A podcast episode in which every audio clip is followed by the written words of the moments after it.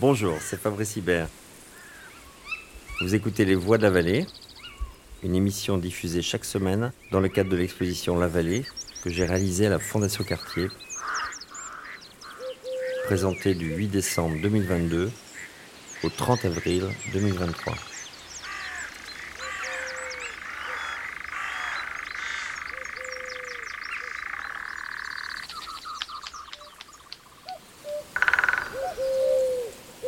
Fabienne Serina Karski, chercheuse en éducation à la Faculté d'éducation et de formation de l'Institut catholique de Paris, et Olivier Darnay, plasticien et fondateur du collectif artistique Parti poétique et de Zones sensibles, poursuivent les questions et les hypothèses posées par Fabrice Hibert dans plusieurs de ses œuvres, notamment Semis et Paysages biographiques de la vallée. Ils échangent autour des questions de la permaculture, de l'apprentissage et de la pédagogie du vivant. Nous sommes là pour euh, discuter autour de l'œuvre de Fabrice Hibert et nous avons euh, un point commun euh, qui est peut-être en dehors de ce qui se passe là devant nous, mais parce que c'est un petit peu plus loin, mais c'est pas si loin que ça, c'est à Saint-Denis. en discutant, nous, nous, nous sommes rencontrés autour de Saint-Denis parce que c'est un endroit que nous connaissons bien tous les deux. Olivier, euh, je te laisserai euh, en parler euh, pour ta part. En ce qui me concerne, c'est l'université de Paris 8 que je connais à Saint-Denis parce que c'est là que j'ai repris mes études il y a quelques années. Et c'est ces études en sciences de l'éducation qui m'ont conduite à interroger l'école. J'avais un parcours scolaire tout à fait classique, j'ai eu une activité professionnelle qui n'avait rien à voir avec l'école. Euh, et euh, en arrivant euh, à un moment donné de ma vie où je voulais me reprendre mes études et me questionner, notamment sur l'école, je suis arrivée à Paris 8, à Saint-Denis. et c'est là où j'ai rencontré des professeurs qui m'ont ouvert les voies d'une école différente. Et donc c'est cette école différente dont nous allons parler aussi ce soir. et c'est une école qui est une école hors les murs également, euh, nous allons voir comment est-ce que ça peut s'intégrer dans un paysage, euh, dans une, euh, dans une vallée, pourquoi pas. Et en tout cas, voilà, la question de, de cette école au dehors et de l'eau dehors, de, c'est quelque chose que nous avons aussi en commun. Mm. Alors oui, si Saint-Denis est une ville en commun, c'est peut-être la ville où on y perd la tête. En tout cas, Saint-Denis l'a démontré, et c'est d'ailleurs en écho à un des tableaux que je viens de voir à l'instant, où lorsqu'on a ses pieds enchaînés, on a peut-être la, la, tête hors cadre. Euh, ce qu'on a en commun peut-être aussi, c'est euh, pour ma part de ne pas avoir fait un très long parcours à l'école et d'avoir inventé mes écoles ensuite, par la suite.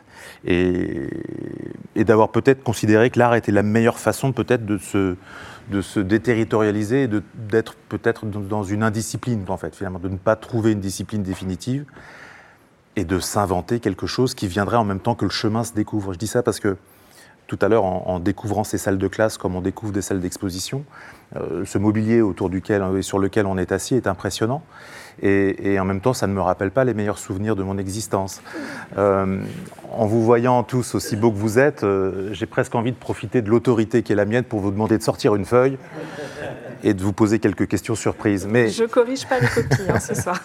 non, donc j'ai eu la chance de ne jamais être professeur et en même temps, j'ai eu la chance d'avoir toujours été un peu ému euh, par les enseignements cherchés et, presque les enseignements surpris et subis. Je veux dire par là que, en fait, on n'est jamais un meilleur élève que lorsqu'on ne savait pas qu'on allait apprendre, finalement. Hein. C'est la disposition à découvrir quelque chose qu'on ne savait pas euh, voir, qu'on ne savait pas entendre, qui nous tombe dessus comme une merveille et qu'on découvre plus tard comme un enseignement. Voilà, je le dis parce que euh, je me suis rendu compte finalement que mes meilleurs enseignements étaient le résultat d'ennui.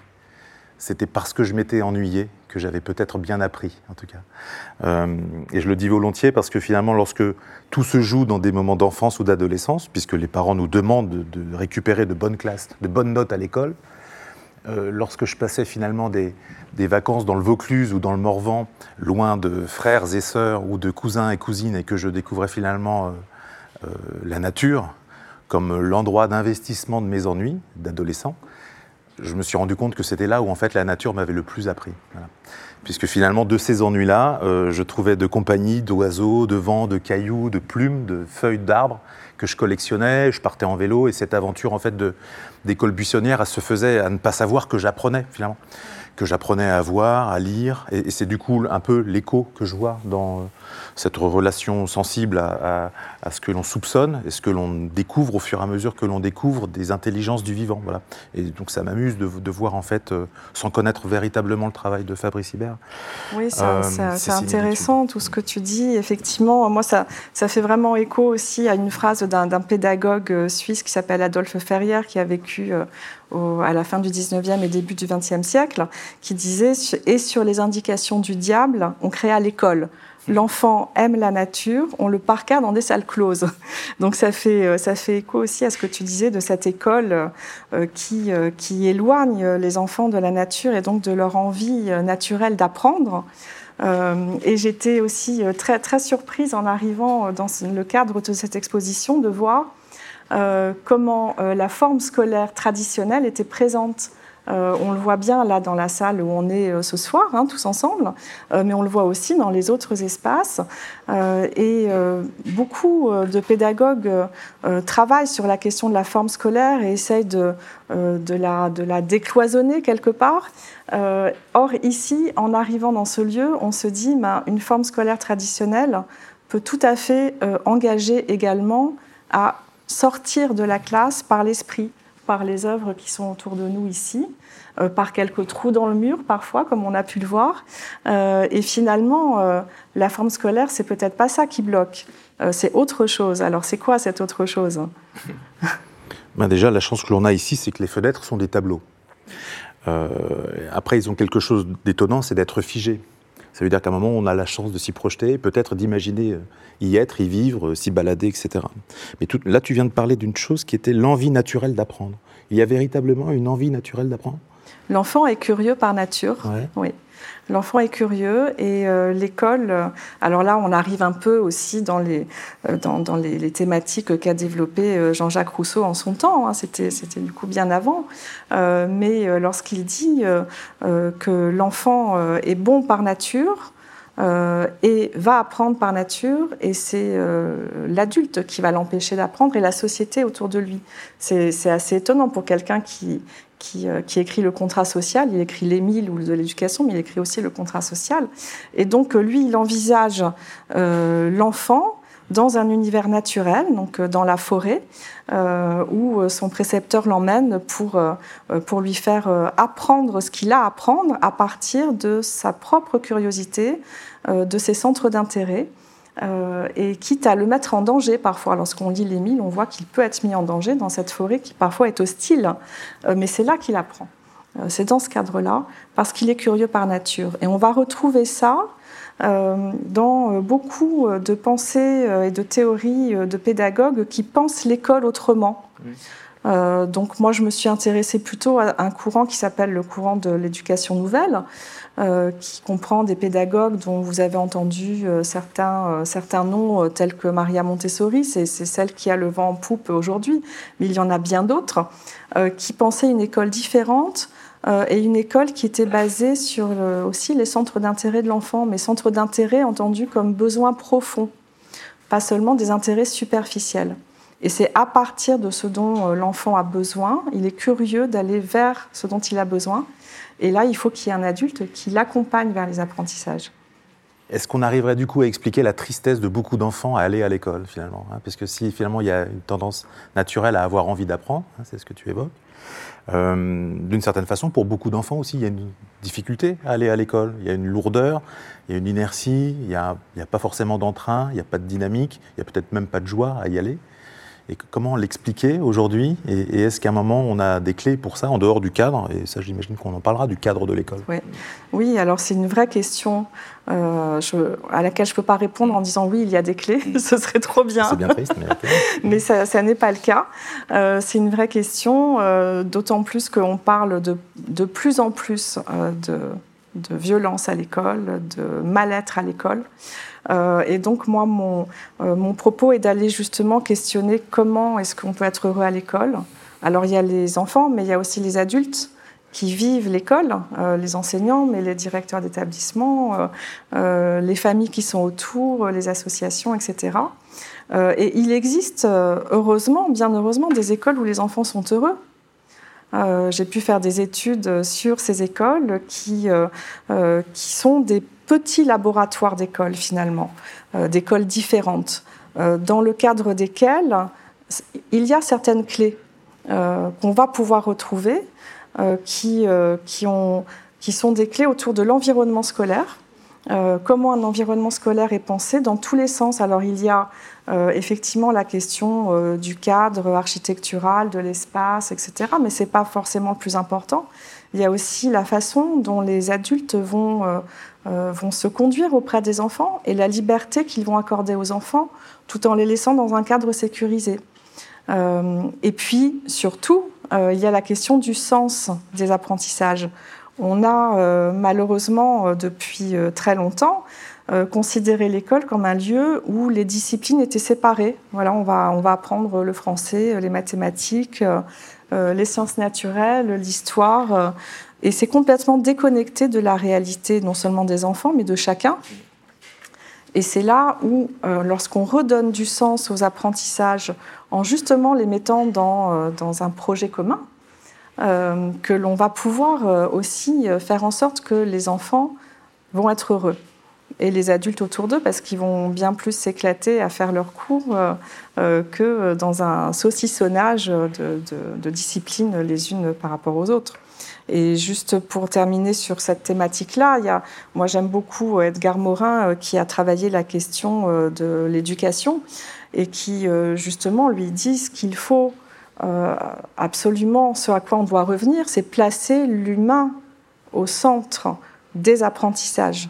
On part, on part de, on part de l'homme avec tout ce, qui, tout ce qui le constitue pour penser les apprentissages pour les enfants alors du coup, en t'écoutant, je prends quelques notes et euh, j'essaye même de répondre à la question que je t'ai posée. C'est quand même incroyable. Euh, je, je, me demande si finalement, moi, ce qui m'a pas chagriné dans cette école, c'est cette logique de, compétition, hein, finalement, de performance, et l'idée d'apprendre contre l'autre.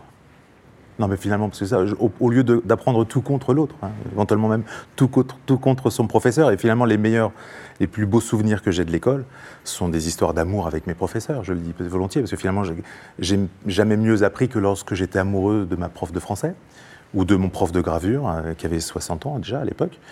Euh, mais tout simplement parce que je découvrais chez lui la part de ce que je ne connaissais pas. Finalement, j'étais amoureux de ce qu'il avait que je n'obtenais pas, de, mon expérience, et, cette attirance-là, elle valait pour transmission, et c'était très beau.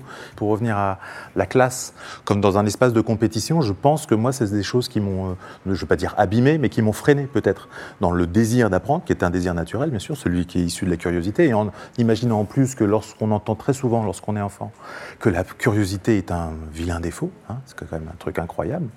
Euh, je ne me suis jamais rendu compte euh, toute ma vie de l'inverse finalement, hein, que c'était magnifique de rester curieux, attentif aux choses. Moi, je voyais plutôt euh, la possibilité à l'école d'être un endroit d'invention, et c'est pas forcément ce que l'on valorise le plus à l'école. La créativité, l'invention, puisque finalement, lorsqu'on invente, on se sort du cadre. Et ce n'est pas forcément ce que l'école indique, puisque elle, finalement, elle ne fait que formaliser, voilà, par des tables, des chaises, des fenêtres, quelque chose qui empêche le hors-piste.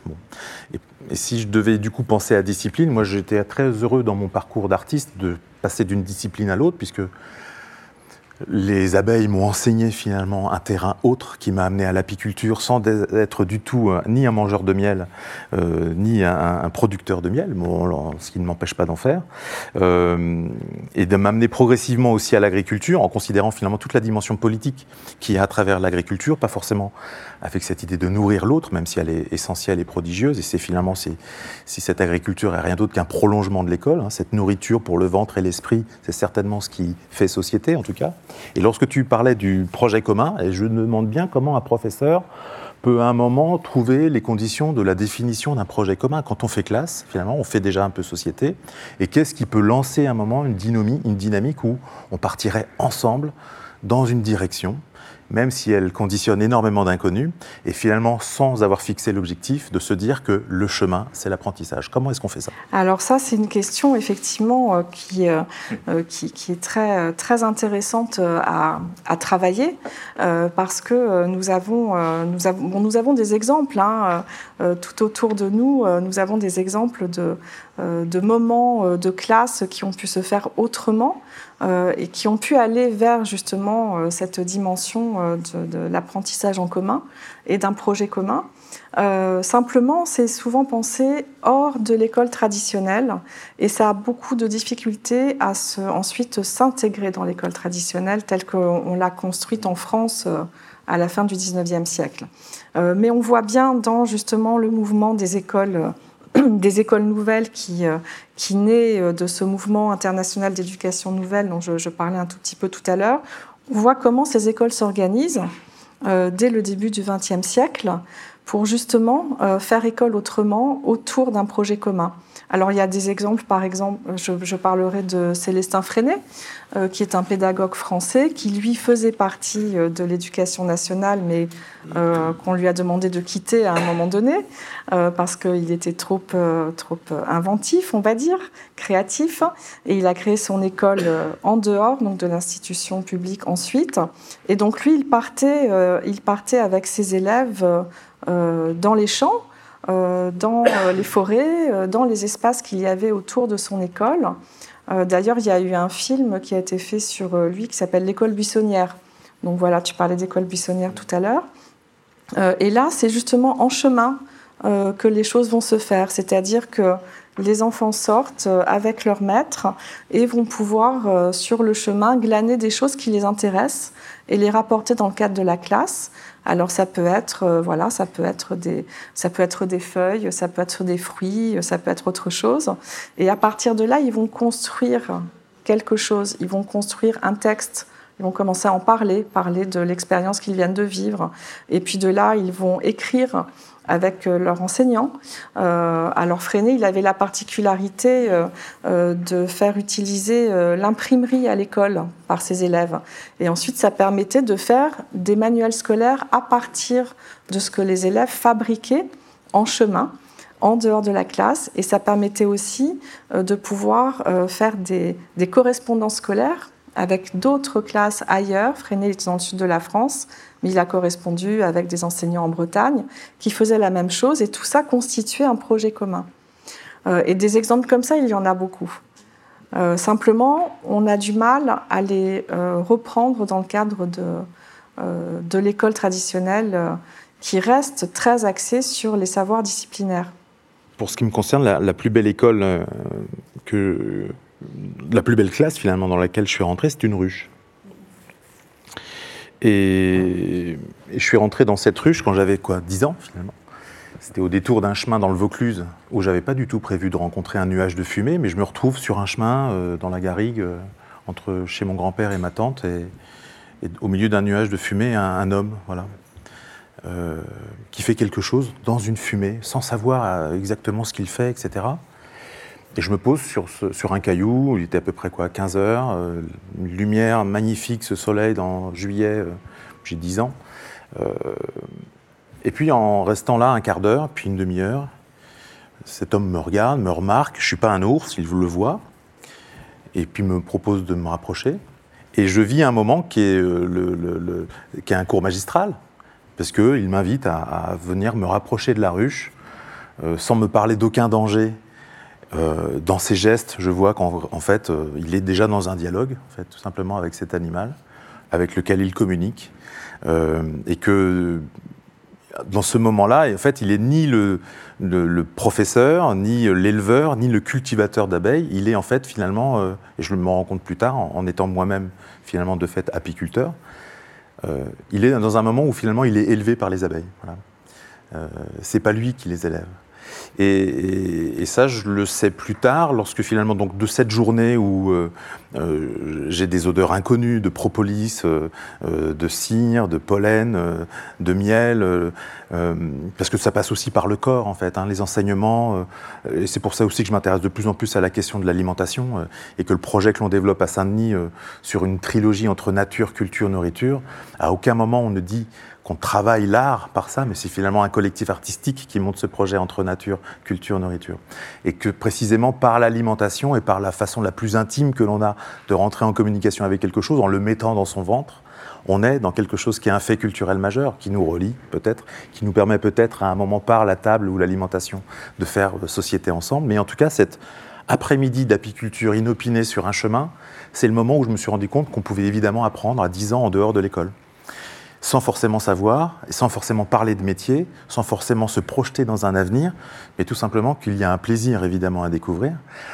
Et c'est plus tard, après, euh, en étant passé par les arts appliqués, euh, l'école estienne, etc., que, et en passant par l'image, et en passant par l'image dans l'espace public, que, la question de l'organisation sociale, finalement, par l'espace public, m'est revenue avec cette expérience magnifique du peuple des abeilles et de l'espace politique qui était intégré dans la ruche. Et à partir de ce moment-là, je me suis rendu compte qu'en fait, on est vraiment sur ce chemin, là, ce, chemin d'apprentissage, où en dehors d'un objectif de métier, lorsque bah, je suis papa, à un moment, quand on a un adolescent devant soi qui ne sait pas ce qu'il veut faire, mais qu'est-ce que tu veux faire plus tard? La question fatale. Euh, on a envie de lui dire, bah, finalement, bah, débrouille-toi hein, avec tes curiosités, hein, débrouille-toi euh, avec le temps qui passe, euh, avec tes amours de pratique, avec tes amours peut-être aussi physiques, hein, puisque de la facilité qu'on a à travailler le bois, de la facilité facilité qu'on a à, être face à une feuille de papier, à ne pas avoir peur d'elle, de pouvoir écrire, d'exprimer ses sentiments, d'être en relation ou en intelligence avec les autres. Peut-être qu'un jour on en ferait un métier, voire être euh, artiste plasticien. Imaginez la pire des choses, puisque les plus mauvais élèves de la classe sont au premier rang, on va en profiter. Euh, de ces pratiques euh, finalement de vie, on en arrive à des apprentissages. Alors aujourd'hui, après avoir je vous raconte ma vie, ça ne vous dérange pas Vous êtes venu pour ça? Non. Mais euh, de mes expériences dans l'espace public, comme euh, finalement euh, un champ de bataille, mais aussi un territoire de recherche et d'expérimentation, qu'est-ce qui se passe lorsqu'on pose une ruche sur un trottoir? C'est le travail que j'avais fait au Centre Pompidou en 2006, et puis après d'autres installations avec la Banque du Miel. Qu'est-ce que l'on fait lorsqu'on produit ça? En, finalement en produisant un accident urbain, un accident humain aussi, puisque finalement 80 000 abeilles n'ont pas, à être sur un trottoir dans l'espace public euh, euh, en ville, et eh ben finalement on apprend, euh, on apprend en fait d'abord de ce que la loi autorise à faire, de, de la relation à cet animal sauvage qui fait peur, on apprend des a priori, on apprend de la transformation de la peur en curiosité, de ces gens qui n'imaginent pas un moment qui pourront, à leur corps défendant, rentrer dans une ruche et être enfermés au milieu de 100 000 abeilles. Et, finalement, je me rends compte que la chance que l'on a quand on est plasticien, finalement, c'est la possibilité d'apprendre en réciprocité, finalement. À aucun moment d'être celui qui sait, en présentant son œuvre et en considérant qu'elle avait toutes les vertus et tous les talents pour imposer sa vérité, mais d'être se mettre plutôt en dialogue. Et ça, je trouve peut-être plus simple de le faire en dehors de centres d'art contemporain, et en l'occurrence à la fois dans la vie et dans la ville, que de le faire dans des lieux un peu sanctuarisés de présentation et de monstration d'art. Et donc, ce qui m'amuse finalement dans ces histoires d'apprentissage, c'est ce qu'on pourrait presque appeler, ce que les abeilles m'ont enseigné, c'est cet art de la relation. Quoi. Euh, et j'ai envie de dire que c'est évidemment celui qui relève de l'enseignement euh, ultime. Et, c'est aussi d'une certaine façon, là encore, en apprenti que je suis, euh, la chance d'avoir découvert la pollinisation finalement. Hein. Cette histoire d'amour et de fécondation entre les abeilles et les fleurs, d'avoir besoin pour les fleurs d'abeilles et d'avoir besoin pour les abeilles des fleurs. Et c'est peut-être le plus beau livre que j'ai ouvert qu'en ouvrant une ruche que de découvrir ça. Voilà, je vous dis ça C'est magnifique. Je, notais quelques, quelques mots comme ça euh, au, fur et à mesure que tu parlais. Je trouve que euh, la dimension politique dont tu parles, que tu as découverte dans le monde des abeilles, et puis là, dernièrement, l'art de la relation euh, dont tu viens de parler, c'est extrêmement intéressant et on a très probablement, très certainement à apprendre du monde des abeilles. Moi, je ne, le connais pas, ce monde, donc je le découvre un petit peu avec toi ce soir. mais c'est vrai que vivre en commun, ça n'est pas quelque chose de si évident que ça, même si nous sommes des êtres sociaux. donc ça s'apprend aussi quelque part. Alors, est-ce que c'est à l'école que ça s'apprend? La question peut se poser. Euh, il, y a, euh, il y a des pour, il y a des contre. Euh, mais en tout cas, c'est une question qui est extrêmement intéressante de, de, poser dès le plus jeune âge. Comment est-ce qu'un lieu qui, en ce qui concerne l'école, est un lieu d'apprentissage, peut aussi apprendre à vivre apprendre à grandir, apprendre à devenir humain. Est-ce que ce ne serait pas là euh, le rôle de l'école euh, plutôt que d'apprendre euh, à écrire Bon, évidemment, il faut apprendre à écrire, mais est-ce que c'est est -ce ça qui est fondamental aujourd'hui? Est-ce qu'on n'aurait pas plutôt besoin de se reconnecter pourquoi pas par le monde des abeilles, à une, un autre monde qui, qui permet de, considérer la vie en société autrement, qui est une vie en commun, qui est une vie basée sur la relation. Euh, et comment est-ce qu'on peut entretenir cette relation euh, entre entre les enfants dès le plus jeune âge, entre les enfants et les adultes, sans justement imposer quelque chose, sans être dans le cadre de l'école toujours un maître qui va imposer quelque chose, mais plutôt un maître qui va accompagner chacun vers son chemin, alors nous, dans, l'institution dans laquelle je travaille, on parle de, l'excellence qui est propre à chacun. On parle de communauté éducative inclusive, c'est-à-dire qui permet d'accueillir chacun là où il en est. Et chacun va apporter quelque chose à la petite société euh, dans laquelle, dans laquelle il vit euh, qui peut être le monde de l'école, mais ça peut être tout à fait un autre monde. C'est valable pour la famille, c'est valable pour d'autres institutions. Euh, l'idée étant justement de ne, pas, euh, de ne pas aller vers cette compétition euh, écrasante qui parfois peut blesser énormément, mais plutôt vers une coopération. Alors là, peut-être que le monde des abeilles a beaucoup à nous mmh. apporter également. Mmh. En 2015, j'avais reçu une invitation d'ailleurs de la Fondation Cartier ici où, sur la, le projet de la nuit du miel. Ça ne rajeunit pas, 2015. Hein. Euh, Cédric Villani, Jean-Claude Amezen, on avait eu une carte blanche ici pour finalement partager euh, la magie des abeilles, leur savoir, et avait euh, effectivement à la fois l'expertise poétique, littéraire, scientifique sur l'enseignement des abeilles finalement. Et puis aussi quelques artistes qui avaient travaillé sur, sur ce thème ou en collaboration avec elles. En 2015, j'étais loin de penser que j'allais un jour reprendre une ferme, mais qui n'était pas la ferme de mes parents. C'est magnifique finalement dans cette transmission à la fois des gestes, qui peut être aussi une terreur, hein, lorsqu'il n'y a pas de désir à être agriculteur et à avoir beaucoup d'espoir de ses parents de reprendre la ferme.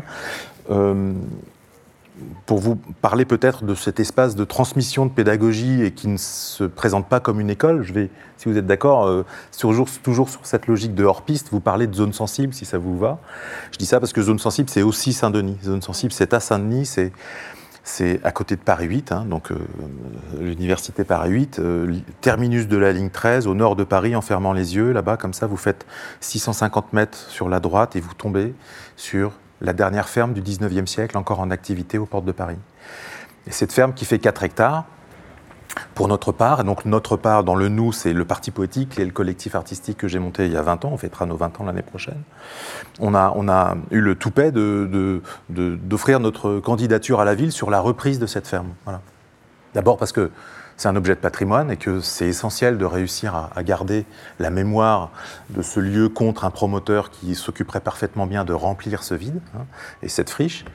Euh, et de voir comment, du coup, euh, cet espace est éminemment politique. parce que j'ai vraiment le sentiment que, que ce soit en ville et en campagne, la ferme est véritablement l'espace politique des temps futurs. C'est l'endroit où beaucoup de choses se jouent qui sont liées euh, à la nature du monde dans lequel on vit, mais aussi à celui que l'on va transmettre, de la qualité de la nourriture qu'on ingère, de ce que, la qualité de l'eau que l'on boit, de l'air que l'on respire, du paysage, des arbres, de l'intelligence qu'on garde avec le vivant. Je pense que beaucoup de choses sont intégrées dans le corps agricole et dans le corps rural, et, en tout cas d'encourager et de vulgariser l'apprentissage agricole, de voir ces lieux comme des lieux de savoir. Donc on lève la main et on gagne le concours de cette reprise de ferme. Donc euh, pour un collectif artistique, a un enjeu. Et, je demande à ce que le, bail euh, soit un bail de 25 ans. Si on reprend la ferme, c'est sur un temps long. C'est a priori, je pense, vraiment le seul temps qui vaille, surtout sur des projets d'agriculture, mais surtout lorsqu'on veut planter une forêt, surtout lorsqu'on collecte des graines pour les partager, etc. etc. Et c'est le temps d'une génération qu'il faut lorsqu'on est repreneur d'un bout de paysage avec la responsabilité qui va avec. Et au tout début, dans cette reprise de ferme, de, dessiner euh, la programmation artistique d'un lieu qui est finalement un centre de production d'art et de nourriture, voilà, qui ne parle pas d'art contemporain, mais qui invite des artistes en résidence sur des temps longs, qui sont des temps biologiques, à déplacer les questions qu'ils ont dans leurs ateliers dans les conditions de quelque chose qui est une page blanche d'un hectare. Euh, une page blanche d'un hectare à 500 mètres du métro pour être finalement un lieu de passage à l'acte et qui dépasserait finalement euh, la réalité euh, d'un projet qui ne pourrait se montrer que dans une galerie ou dans un centre d'art et qui pourrait peut-être se confronter peut-être à l'échelle de la ville mais peut-être aussi à l'échelle du vivant, peut-être à l'échelle de l'agriculture, de la saison. Et au fur et à mesure qu'on découvre en fait à la fois les difficultés de reprendre une ferme, de savoir exploiter en permaculture quelque chose qui est d'abord l'intégration des savoirs de la forêt, parce que la permaculture, c'est rien d'autre que ça. Hein. C'est cette compréhension euh, de cet art de la relation autre qui nous a précédé, hein, entre le sol, l'air, euh, la façon de fixer le carbone et d'être au milieu de tout ça comme un point de liaison dans les intelligences du vivant. Donc, de, au milieu de tout ça, au début, on voit des enjeux qui sont des enjeux euh, d'équilibre agricole, d'hospitalité au vivant, d'hospitalité donc aux biodiversités plurielles, à la fois végétale, évidemment, animale, mais aussi humaine et de voir comment ce lieu devient un lieu d'hospitalité, pas seulement pour un cercle d'artistes, mais qui pourrait du coup inviter euh, d'autres sujets en même temps que d'autres vocabulaires, d'autres questions, etc. En fait, il s'est inventé comme un lieu de transmission. Que et le Covid a amplifié ça. C'est-à-dire que dans la tristesse d'avoir un temps arrêté et d'avoir pour certains le temps long et des fois un temps de souffrance, parce que finalement dans un temps indéfini en milieu urbain, lorsqu'on vous empêche de sortir, euh, on voit surtout tous nos empêchements. Et, pour certains, en fait, ça a été le moment d'une peut-être euh, d'une réinitialisation de valeurs. Voilà, peut-être que finalement le métier que j'ai toujours voulu faire et que j'ai réussi à faire, pour lequel j'ai été diplômé, pour lequel j'ai eu de grands postes, avec un salaire intéressant, tout ça, c'est pas forcément peut-être l'alignement de mes valeurs, de mes pensées et de mes actes. Et on a eu beaucoup de personnes qui, dans des projets de reconversion professionnelle, sont venues à Zone Sensible pour, pour remettre les mains dans la terre. Et, pour euh, peut-être euh, bouleverser euh, à la fois leur pronostic, leur plan de carrière, leurs gestes, retrouver leur corps, retrouver des douleurs musculaires, essayer de produire leur propre nourriture, se projeter dans, dans un avenir de 10 ans où ils sortiraient peut-être la ville, peut-être inventer une société post-urbaine, je le dis parce que plus ça va finalement et peut-être plus on aura à se poser la question de l'après la ville. Et, je découvre en fait que ce lieu, et donc on est en train de transformer les zones sensibles. Au bout de cinq ans, ça fait cinq ans qu'on a repris cette ferme, comme un campus d'apprentissage euh, aux relations aux vivants. Voilà, c'est sur ça que l'on travaille. Très très beau euh, campus d'apprentissage euh, de relations vivants. Tu, tu, viens de nous, de nous montrer comment est-ce qu'on pouvait apprendre par la transmission plutôt que par l'enseignement, mmh. en étant en immersion. Euh, euh, et, dans, un cadre, dans un cadre naturel, puisque effectivement il y a ce besoin, euh, ce besoin de la nature qui est de plus en plus présent, semble-t-il. Alors oui, post-Covid peut-être hein, que, ça, que ça joue. Peut-être qu'il y a d'autres choses. On, le voit aussi dans le, dans le domaine de l'école avec ce qu'on appelle le courant des forest schools. Euh, les écoles de, forêt. Euh, et en voyant justement euh, tous les tableaux ici de, Fabrice Hibert qui, qui montrent ces arbres qui ont été semés, qui, ces arbres qui, qui naissent dans la vallée après avoir été semés et qui vont transformer le paysage, ça m'a fait penser à un film d'animation euh, que, j'ai vu il y a quelques années euh, au ciné-club de l'école de mes enfants. C'était justement dans une salle de cinéma juste à côté boulevard Raspail, L'homme qui plantait des arbres d'une nouvelle de Giono. Euh, et où ce paysage aride que vous décrivez aussi, Fabrice Hibert, dans votre expérience de vie, reprend vie au fil des années parce qu'il va, il va semer, il va planter des arbres, il part avec son bâton et on le voit on le voit en train d'enfoncer son bâton, de mettre les graines. Et le, narrateur, qui est le témoin finalement de ce repeuplement euh, d'une région, euh, revient plusieurs années, euh, plusieurs fois, plusieurs années après, et on voit ce que ça, devient. avec justement toute une vie qui, naît de cet environnement, avec les, hommes qui viennent s'installer parce que justement, il y a maintenant de quoi, de quoi vivre là, un endroit qui était complètement désertique auparavant. et ce besoin de vivre au plus près de la nature et de, euh, de participer à faire en sorte que la nature euh, soit un élément euh, absolument proche, proche de nous, un élément auquel on participe également par, par nos actions à préserver cette nature qui nous entoure. Ce mouvement des Forest Schools, alors aujourd'hui, il y a plusieurs expériences en France. Euh, qui, euh, qui, sont nés de ce mouvement. Et donc, euh, ce sont plutôt des, des classes qui vont, qui vont sortir dans les forêts et puis faire, faire classe dans la forêt. Mais au-delà de, de, cet aspect, il y a toute la philosophie qu'il y a derrière et qui est née bien avant, notamment aux États-Unis et puis plus tard dans les pays scandinaves, de repeuplement d'une nature par, euh, par les hommes et par les enfants. Euh, et on a vu des pédagogues qui, euh, qui travaillaient avec des agriculteurs pour voir comment est-ce que des enfants dans le Wisconsin au début du XXe siècle pouvaient participer eh bien, à rendre une terre agricole, à pouvoir ensuite en bénéficier également. Euh, et on voit même par rapport à l'architecture qui a été développée à ce moment-là dans ces écoles, comment elles prennent en compte l'environnement naturel. Euh, et je pense qu'on a, on a beaucoup à apprendre aussi de, de ces façons euh, de voir l'école autrement. Ça prend différentes formes. on, voit également dans les pays scandinaves aujourd'hui une, une, école qui se fait entièrement à l'extérieur dans le cadre de la forêt, justement, sans bâti. Euh, donc là, euh, les frontières sont complètement différentes. Euh, mais ça suppose aussi de la part des parents un lâcher-prise.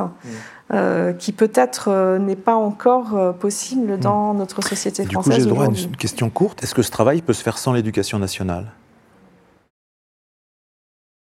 Bah, Ce travail hein, se fait euh, avec l'éducation nationale, heureusement, euh, heureusement qu'on a effectivement des personnes ressources dans le cadre de l'éducation nationale, et on a besoin de personnes qui puissent euh, justement participer au changement d'échelle.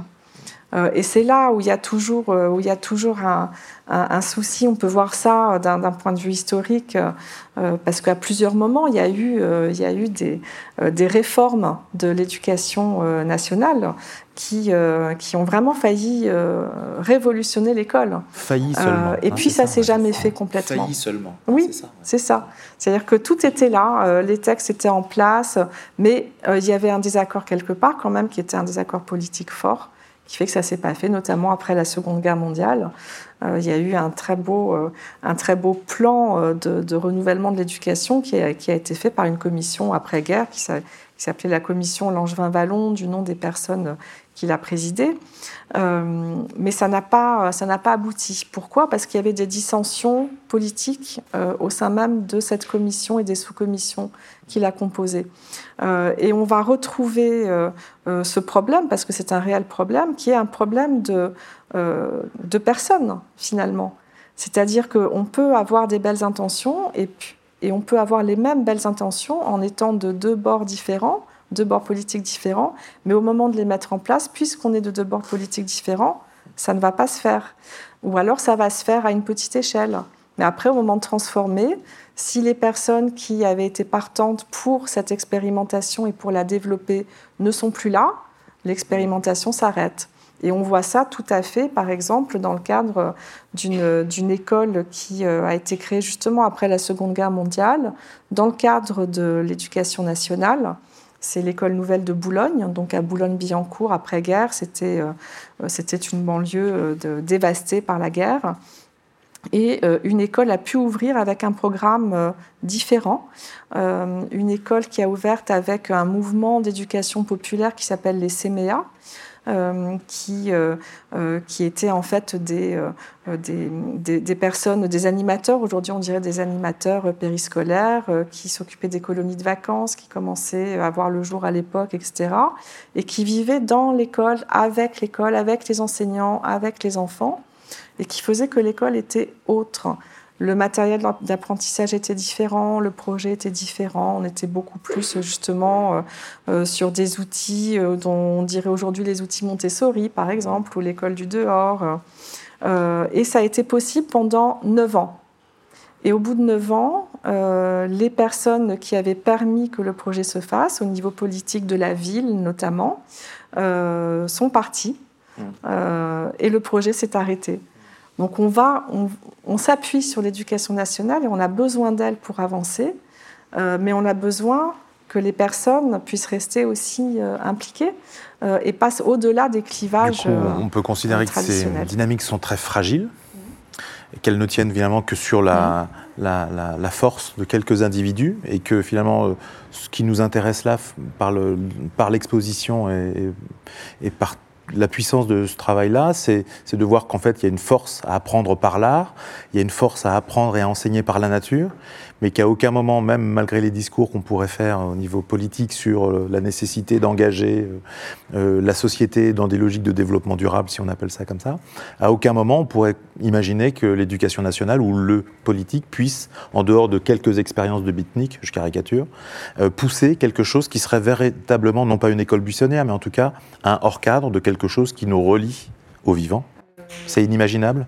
On peut se le dire euh, C'est inimaginable Non, il ne faut pas dire ça. Il faut, il faut rester, euh, quand, on est, quand on est engagé euh, dans quelque chose, je pense qu'il faut garder la dimension de l'utopie hein, présente pour pouvoir faire les choses. Et heureusement qu'il y a dans le cadre de l'éducation nationale des personnes qui sont engagées et qui pensent et essayent de mettre en place une école différente, une école où justement les enfants seraient heureux partout c'est pas que c'est impossible, c'est que c'est difficile.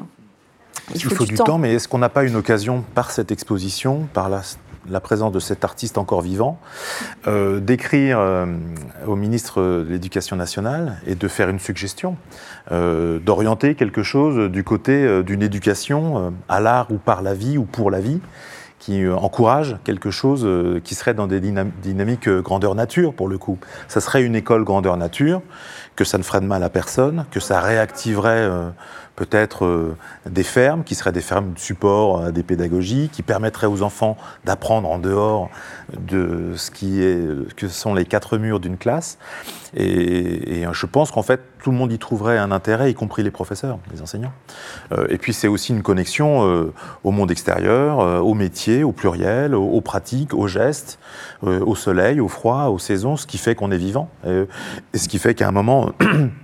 On comprend qu'en toute chose, les choses sont reliées précisément de la même façon que ces schémas nous lient euh, au nuage, au vent, euh, à l'hygrométrie, euh, à, une rivière qui s'étarit, aux conséquences que ça a, à la puissance d'un arbre, à la capacité du coup d'un couvert de préserver une brume matinale qui encourage. Et de tout ça, en fait, on est les fruits, mais on oublie cette connexion. Est-ce qu'à un moment, on n'aurait pas hein, l'occasion d'écrire aux autorités nationales pour dire il est peut-être temps d'inventer quelque chose qui serait aussi un cadre institutionnel. Moi, j'aimerais qu'on puisse le faire. Moi, je peux le faire humblement du côté du parti poétique, tout le monde prendrait ça en rigolant. Bon, je n'ai pas l'autorité de la Fondation Cartier ou de Fabrice Hibert, mais ça pourrait être intéressant d'imaginer euh, peut-être de monter, sinon un ministère, en tout cas une dynamique pour encourager ça, parce que il y a un intérêt à se sortir des murs hein, qui cloisonnent les esprits, mais aussi les usages et les pratiques. Et il n'y a pas, d'une certaine façon, le monde de l'école et le monde de la vie professionnelle. Je vois bien qu'à un moment, j'ai appris autant, et même peut-être plus en sortant de l'école qu'à l'intérieur de l'école. Et que finalement, j'ai autant appris en désapprenant ce que j'ai appris à l'école qu'en me souvenant de ce que j'ai oublié à l'école. Parce que finalement, j'ai beaucoup plus oublié de ce que j'avais appris que ce que j'ai appris de ce que j'ai désappris. Vous, voyez ce que je veux dire? Donc, et, donc de cette façon d'inventer un métier qu'on ne connaît pas, euh, et de ce glissement de terrain progressif en quelque chose qui est au début euh, quelqu'un qui intervient dans l'espace public, à quelqu'un qui fait du miel ou qui fait croire qu'il fait du miel, même si je fais deux tonnes de miel par an. Bon, c'est un amusement et c'est aussi une activité sportive pour ce qui me concerne. Sinon, je serais beaucoup plus gros que ça encore. et de, ensuite quelque chose qui m'amène à l'agriculture, je me rends compte qu'en fait, je n'ai pas changé de métier, je n'ai pas changé de pratique. C'est finalement le fil rouge tissé et tiré depuis cette rencontre avec un apiculteur sur le chemin du Vaucluse, enfin dans un chemin de Vaucluse, quand j'avais 10 ans. Et de me comprendre en fait que ce qui m'intéressait, c'était les émotions, euh, qu'elles soient celles d'une rencontre, euh, celles d'une saveur, euh, celles d'un geste en cuisine, voilà, et, de l'admiration finalement qu'on a à être vivant et de profiter de ça. Et, et ce que je vois aussi en Seine-Saint-Denis, c'est toute cette capacité d'émerveillement euh, de ces gamins de la Courneuve, d'Aubervilliers, etc., à, avoir une joie d'apprendre et à, ne pas se retrouver en épanouissement dans les conditions aujourd'hui actuelles de transmission et d'enseignement. Et de voir qu'en entrant dans une ferme, à un moment, sans que l'on ait à dire que l'on est dans une classe, ils, sont en situation ludique et dynamique d'apprentissage. Et c'est génial parce que d'un seul coup, ils se découvrent eux-mêmes en même temps que les professeurs portent aussi un autre regard sur ce gamin qui en classe n'a pas du tout cette même attitude. Tiens, c'est étonnant. Voilà. Et, du coup, euh, euh, voilà, je, je me rends compte peut-être à mon corps défendant que le hors-piste, moi, m'a encouragé, hein, finalement, dans le hors-champ, et l'art aussi est un magnifique terrain pour l'invention du hors-champ, euh, de voir ce qui existe quand la tête du sujet est en dehors du tableau, hein, lorsque les pieds sont liés et que la tête est en dehors du tableau, où est-ce que ça nous mène? Et là encore, ça nous mène à Saint-Denis qui portait sa tête jusqu'à ce qui est devenu la basilique. Mais euh, Moi, j'aimerais que finalement, euh, ces occasions qui sont ici de profiter euh, d'une œuvre, euh, d'une intelligence, d'une logique schématique, hein, qui s'explique, qui fait de la pédagogie en même temps qu'elle fait forme plastique, donnent l'occasion en fait d'interpeller sur d'autres façons d'apprendre, sur d'autres façons de transmettre, et que l'on n'ait pas uniquement des projets pédagogiques qui sont à la hauteur de la fragilité de ceux qui les portent, puis que finalement les projets s'écroulent au bout de 9 ans, lorsque les personnes qui les soutenaient à, bout de bras disparaissent et, que finalement le flambeau, euh, en, même temps que la ferme, n'est pas reprise. Et, finalement, c'est le temps long, euh, aujourd'hui, peut-être qui m'intéresse le plus dans, le projet que je mène. Alors, je fais un petit aparté. J'ai réussi à racheter l'atelier de Jeanne Calment à Arles. Voilà, c'est une parenthèse. Et donc, l'idée, c'est d'en faire un, atelier dédié à la longévité et au temps long. Voilà. Et ça va s'appeler, non mais je rigole pas, et ça va s'appeler Siècle. On a commencé les travaux la semaine dernière. Et, donc c'est dans le centre historique d'Arles. C'est un lieu que les Arlésiens ne connaissent pas. On va en faire un lieu d'exposition, un lieu d'invitation pour, pour, voilà, pour euh, les questions des autres. Et dédié sur le temps long, parce que c'est le seul temps qui vaille. C'est celui qui nous sauvera sûrement si on décide enfin à réfléchir sur des logiques de temps long. C'est celui aussi, euh, avec le temps court, qui nous a autorisé à détruire la planète. Félicitations générales. Euh, et, et de voir du coup comment on pourrait profiter de ce prétexte magnifique d'exposition ici pour regarder comment l'éducation nationale pourrait penser en dehors du cadre et sur le temps long. Voilà, c'est une suggestion. oui, on a besoin, on a besoin d'ambassadeurs, euh, ça c'est clair. Et, euh, si euh, la Fondation Cartier peut participer à faire connaître effectivement toutes ces petites graines qui ont été plantées par Fabrice Hibert dans le cadre de cette exposition, y compris chez les enfants, parce que, euh, et les enseignants, parce que j'ai compris que vous receviez aussi euh, des classes euh, à la vallée. donc là, c'est aussi, on est hors les murs et, c'est une façon de pouvoir montrer que faire école autrement, c'est possible. donc c'est une expérience qui demande à être évidemment valorisée et pourquoi pas ensuite reprise à plus grande échelle. Euh, mais je suis très sensible à ce, que, à ce que tu viens de dire aussi, Olivier, sur, euh, sur ce chemin de vie. Euh, la vie, ça peut être à l'école, la vie, ça peut être hors l'école. La vie, en fait, elle, est, elle est partout. et l'important, c'est de pouvoir trouver son chemin de vie et non pas se dire je vais vivre après l'école, je vais vivre après le travail. non, on vit voilà, après la ou après, voilà, quand je prendrai ma retraite. Euh, euh, on est sur ce chemin et, euh, et comment, comment est-ce qu'on pourrait justement aller au-delà de ces barrières qui nous enferment, comme là, c'est ce que disait Ferrière par rapport à l'école qui nous enferme. il y a des pédagogues qui parlaient de l'école caserne, qui enferme également. Et, dans, nos, dans nos milieux professionnels, on voit aussi des personnes qui sont enfermées. non seulement dans des bureaux, mais qui sont enfermées au sens, justement, elles sont entravées. Hein et elles peuvent plus bouger et c'est terrible. Euh, donc comment, euh, comment est-ce qu'on peut faire pour aller sur ce chemin-là euh, ensemble, à plusieurs Comment arriver à mutualiser les, belles expériences, les expérimentations, sans, sans penser à mal? Parce qu'il y a aussi, je vois bien avec les écoles alternatives et les études qui peuvent être faites dessus, il y a cette peur aussi de l'autre école euh, l'autre école que l'éducation nationale. Parce que oui, on y tient à notre éducation nationale, on y tient à notre école. On a une belle école en France. Tous les enfants vont à l'école de 3 ans euh, jusqu'à 16 ans. Euh, c'est magnifique, même pendant le Covid, l'école a pu se poursuivre. Ça n'a pas été le cas partout. donc on y tient. Et les expériences d'école autres, on a souvent l'impression qu'elles pourraient fragiliser euh, notre éducation nationale, alors qu'en fait, elles viennent pour la nourrir. Euh, donc c'est là où peut-être il y a une réflexion euh, importante à entamer. et là, on est dans quelque chose de, de politique, c'est de l'ordre du politique. c'est prendre effectivement la parole sur la place publique pour dire, voilà, nous, on pense une autre école, nous, on pense un autre cadre de vie. Euh, et on est plusieurs, et voilà. Euh, mais il faut pouvoir prendre, euh, la parole. et au niveau, au niveau de, mon travail de chercheur, c'est quelque chose de très frustrant de faire des recherches, de voir des belles choses, de, pouvoir écrire dessus, de, de, le transmettre comme on le peut, que ce soit par des ouvrages, des articles, des conférences, des moments de rencontre, et de voir que finalement, ça ne nourrit pas euh, le ministère. C'est pas ça qui va faire bouger les choses. Et des, belles recherches qui montrent les belles choses, il y en a beaucoup. Euh, donc voilà, comment est-ce que à partir des expériences des uns et des autres, on peut arriver euh, à faire école Mon sentiment, c'est qu'il faut réussir à, investir cette énergie quelque part.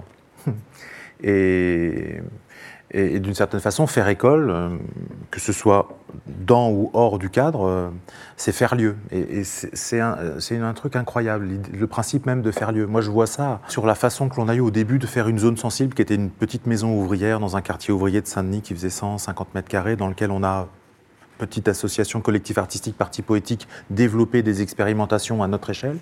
Comment ensuite le passage à une autre échelle, passer de 150 mètres carrés à un hectare euh, dans une ville de 120 000 habitants, Saint-Denis, dans cette idée de faire lieu, c'est en fait un, chantier gigantesque où à un moment on investit énormément d'énergie dans cette définition du lieu et l'invention du lieu, avec une part que l'on projette, puis aussi la façon qu'a le lieu lui-même de s'inventer finalement. Et ce que je vois aussi au fur et à mesure, c'est qu'à un moment, il y a un moment de bascule où toute l'énergie qu'on a investie dans la création d'un lieu nous revient à un moment où c'est le lieu qui nous porte et je le vois. Et je me demande finalement la plus belle façon de, démultiplier les efforts ou les sensibilités qui sont communes dans cette idée de transmettre, de, les énergies ou la façon qu'on a de penser sur le temps long d'une école autrement ou d'une réinvention en fait de, la notion de transmission dans un cadre institutionnel, c'est peut-être la façon de réinventer des lieux ou de démultiplier ces lieux. Et il y a un endroit, donc, je vous raconte des histoires arlésiennes, ça vous dérange pas J'y étais ce matin et j'ai eu du mal à venir jusqu'à Paris aujourd'hui, mais je suis très heureux d'être là. Euh, depuis trois ans, avec le Covid, on, s'est dit, tiens, mais il y a peut-être quelque chose d'intéressant sur cette idée d'articulation entre nature, culture, nourriture. À aucun moment on dit qu'on fait école mais en même temps, à travers ces thèmes-là, en, en accueillant un artiste en résidence dans cette trilogie, cette sainte trinité entre nature, culture, nourriture, à un moment, il ne fait pas l'artiste. Il met en relation sa sensibilité d'artiste à quelque chose qui le relie euh, à une plante, euh, à, un sol qu'il ne connaissait pas, ou à l'alimentation, et, et, on découvre en fait des processus artistiques qui mutent à un moment sur le simple fait d'être invité dans un territoire nouveau pour cet artiste qui est en résidence chez nous. Et on s'est dit à un moment, ce qui est un petit peu agaçant peut-être dans notre histoire, c'est qu'on est peut-être catégorisé dans une logique d'agriculture urbaine. Ça ne veut rien dire. C'est-à-dire qu'en gros, comme l'agriculture urbaine n'est pas à la hauteur des enjeux euh, d'une autonomie alimentaire, par exemple, dans une métropole de 12 millions d'habitants comme l'Île-de-France, l'agriculture urbaine, son sujet n'est pas seulement celui de l'autonomie alimentaire des habitants. C'est-à-dire que l'intérêt de l'agriculture urbaine est ailleurs. Il est certainement d'ailleurs du côté de la transmission, hein, de cette reconnexion au geste, au végétal, etc. Et du coup, on est en train d'imaginer un autre bazar en, Camargue, dans, un, dans, une autre ferme patrimoniale, euh, qui est une vieille dame qui date de 1642, et qui est un mas qui s'appelle le mas de bois verdun qu'on va transformer en regain en hommage à Giono et à l'homme qui plantait des arbres, puisqu'en plus c'est une terre de pousses d'herbe, puisque c'est entouré de foin de croc. Je ne sais pas si vous connaissez ce foin, le foin sur la plaine de croc. C'est une herbe médicament, en fait, euh, euh, qui pousse euh, avec à, la fois l'intérêt de la chaleur du soleil méditerranéen, mais aussi avec l'eau de la Durance, et avec aussi une qualité magnifique d'un sol, justement, euh, et, cette, cette, Durance a créé un sol en fait magnifique. Et, Regain, c'est donc le nom au pluriel de ce lieu qu'on va inaugurer en juillet. On vous invite euh, première semaine de juillet si vous avez envie de vous perdre en Camargue, dans ce lieu qui est, qui est peut-être une école, qui commence par être une école buissonnière de boulangerie. Voilà, on a rencontré un paysan en fait, qui a, qui a fait une sélection de, de, blé ancien magnifique, qui a monté une meunerie et qui a monté une boulangerie.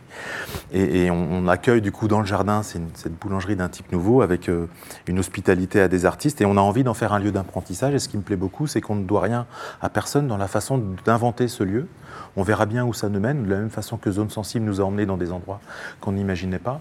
Et j'encouragerais finalement, si on décide de ne pas faire ce courrier au ministre de l'Éducation nationale, euh, en tout cas que chacun fasse lieu à, sa, à son échelle, quoi, à sa façon, sur euh, les différentes façons de réinventer un monde malade dans lequel on habite tous et qui nous fait souvent mal aux yeux quand on le regarde. Mm et aller se perdre dans ces lieux, euh, ces lieux que nous pouvons créer ou habiter euh, ou découvrir au, fil des rencontres, hein, comme ce soir. je pense que c'est aussi très très important. Au début, tu parlais de l'ennui, de la force de l'ennui. c'est effectivement quelque chose qu'on a tendance à, à occulter aujourd'hui. l'ennui, c'est pas beau. Euh, l'ennui, c'est pas bon. On est tout le temps sur euh, nos, téléphones portables, sur euh, voilà, on a tout le temps quelque chose à faire, alors que l'ennui peut être tellement source de création par la suite que c'est aussi quelque chose au niveau du temps qui peut être court mais long, qui est à, à transmettre. et je, euh, je trouve que par rapport euh, à tout ce qu'on a pu dire ce soir et à ces magnifiques œuvres qu'on a pu voir ici à la Fondation Cartier, euh, il y a la notion de l'espoir qui, qui, est là. l'espoir d'une vie meilleure ou en tout cas d'une vie belle. Avec, avec cet imaginaire, cette création qui est là tout autour de nous, qui nous permet de sortir du cadre tout en restant dans le cadre et d'aller se promener euh, jusqu'à Arles et, en Camargue, euh, je trouve que c'est quelque chose qui, euh, qui, a, nourri, qui a nourri notre, notre discussion et, et, l'espoir, l'espoir de ces petites graines qui sont plantées et qui vont pouvoir donner un jour une forêt dans une vallée, je trouve ça absolument magnifique. Donc voilà, c'est euh, c'était un bel échange, Olivier. Je, suis ravie de te rencontrer euh, dans ce cadre-là euh, et d'en connaître un petit peu plus sur les abeilles. ça, donne envie d'aller voir plus loin aussi comment. Donc on retiendra qu'on sera passé ce soir de l'ennui à l'espoir.